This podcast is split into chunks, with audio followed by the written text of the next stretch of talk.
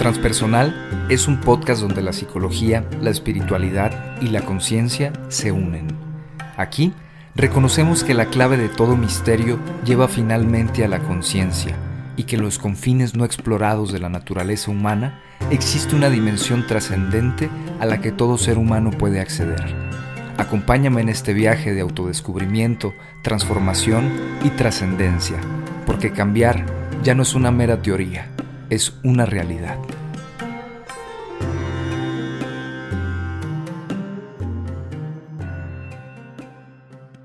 Bienvenidos al podcast Transpersonal, mi nombre es Eric Rubio, soy psicólogo y desde hace ya algunos años trabajo, estudio, investigo, practico y aplico la psicología transpersonal. Y precisamente el episodio del día de hoy me quiero permitir compartir lo que es este tipo de psicología ¿Qué es la psicología transpersonal? Y primeramente me gustaría decirles y compartirles cómo este paradigma ha tenido mi propia vida de regalos increíbles, me ha conducido a aperturarme hacia los confines de una dimensión trascendente, la cual existe en todos y a la que todos tenemos acceso. Me ha conducido a una visión de salud y no de enfermedad, o escandalosamente patologizante como se suele enseñar en algunas universidades y como muchas personas ven a la psicología precisamente desde un ángulo de desconocimiento, mala propaganda y malas fuentes de referencia.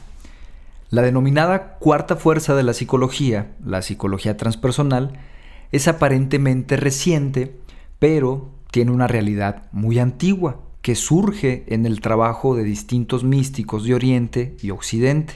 Es decir, la psicología, antes de ser considerada como ciencia, ya existía con otros nombres en las prácticas e investigaciones del mundo contemplativo y trascendente de nuestros ancestros en distintas partes del planeta. En cada una de las diferentes tradiciones encontramos tratados de conocimientos específicos de lo que hoy podríamos denominar psicología.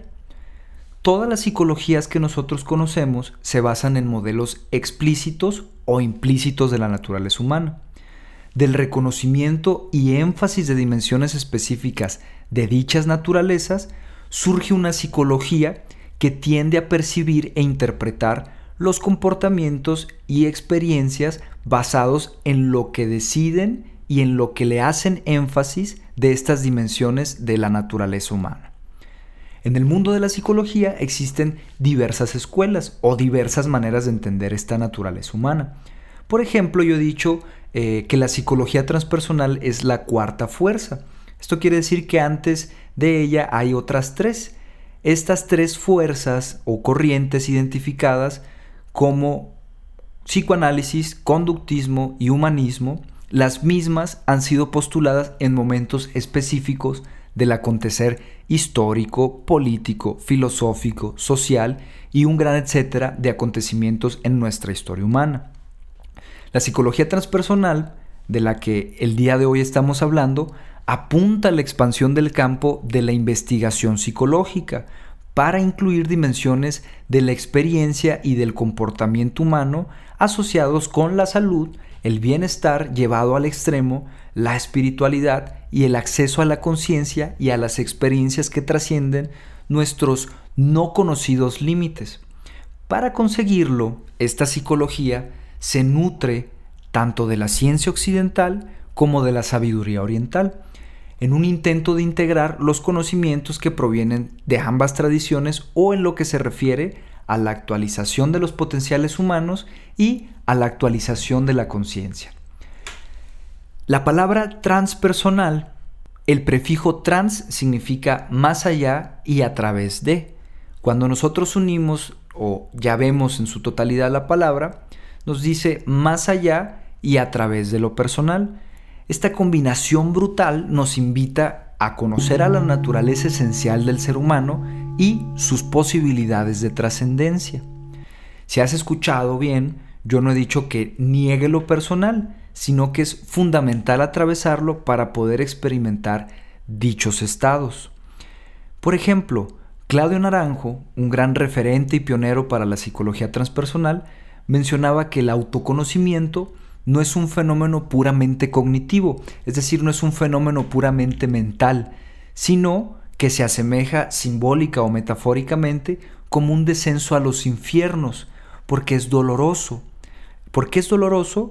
Porque reconocer este personaje ideal que creemos ser de manera cotidiana, pues muchas veces nos va a doler, nos vamos a topar con una verdad y esa verdad a veces duele.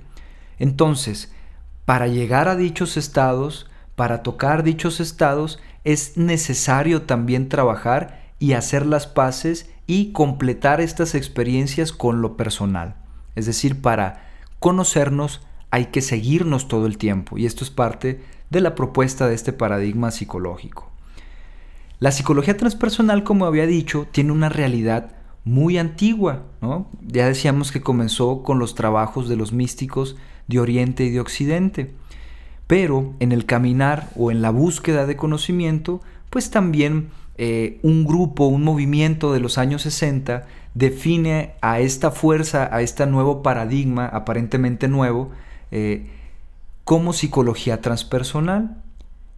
Tras ese proceso de búsqueda, la Asociación Americana de Psicología Transpersonal presentó una definición de la así denominada nueva fuerza de la psicología, que se las quiero compartir, y dice así, la psicología transpersonal es aquella que se ocupa de estudiar empírica y científicamente y de promover de manera responsable lo que se ha venido llamando la vida espiritual, las necesidades innatas de trascendencia y los valores últimos de la raza humana. Promueve asimismo la conciencia unitiva de las experiencias cumbres, la comprensión, el éxtasis, la experiencia mística, la actuación del sí, el conocimiento cósmico, la sinergia individual y de la humanidad entera, la meditación, los fenómenos trascendentes y el humorismo cósmico.